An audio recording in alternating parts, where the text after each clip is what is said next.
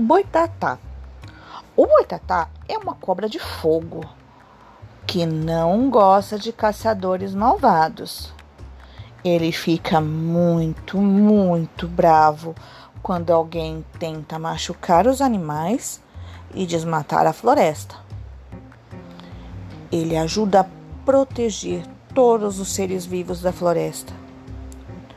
Dizem que quem olha diretamente nos seus olhos fica cego e louco.